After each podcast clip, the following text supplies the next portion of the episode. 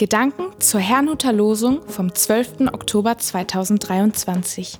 Der Losungstext aus Psalm 109, Vers 26 lautet: Steh mir bei, Herr, mein Gott, hilf mir nach deiner Gnade.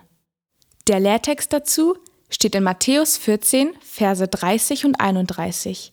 Als Petrus den starken Wind sah, erschrak er und begann zu sinken und schrie: Herr, rette mich! Jesus streckte sogleich die Hand aus und ergriff ihn und sprach zu ihm, Du Kleingläubiger, warum hast du gezweifelt?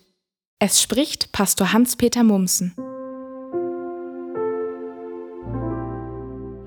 Alle brauchen Jesus Christus.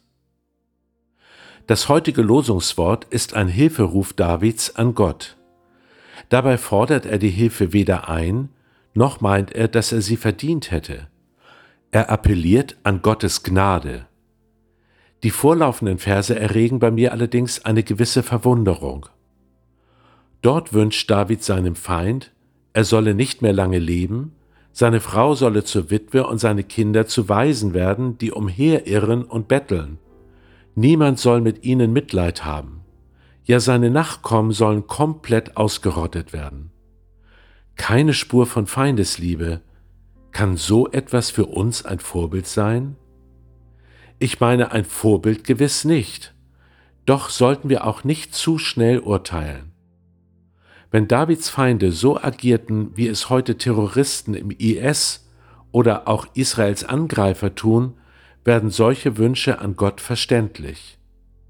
Auch in der Ukraine hat manch ein verzweifelter Mensch Russland und Putin verflucht.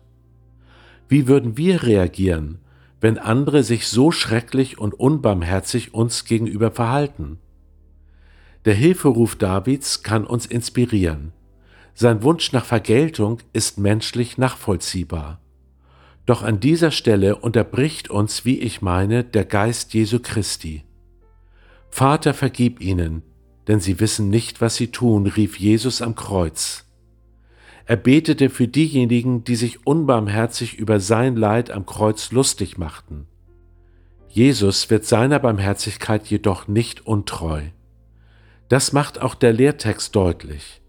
Er lässt Menschen nicht versinken, sondern hört ihren Hilferuf, und zwar aus Gnade. Für mich bedeutet das in den heutigen Tagen, Israel zu segnen und für seine Feinde zu beten. Ebenso bete ich für die Ukraine und für Russland, für Armenien und für Aserbaidschan sowie für viele andere Länder und Völker. Alle brauchen gleichermaßen den einen, der Petrus nicht versinken ließ, Jesus Christus. Ich wünsche Ihnen einen gesegneten Tag. Und heute möchte ich uns einladen, mit eigenen Worten für die Nöte in dieser Welt zu beten. Da sind Kriege und Bürgerkriege, Erdbeben und Naturkatastrophen, Christenverfolgung und beten wir auch für diejenigen, denen Gewalt und Unrecht angetan wird.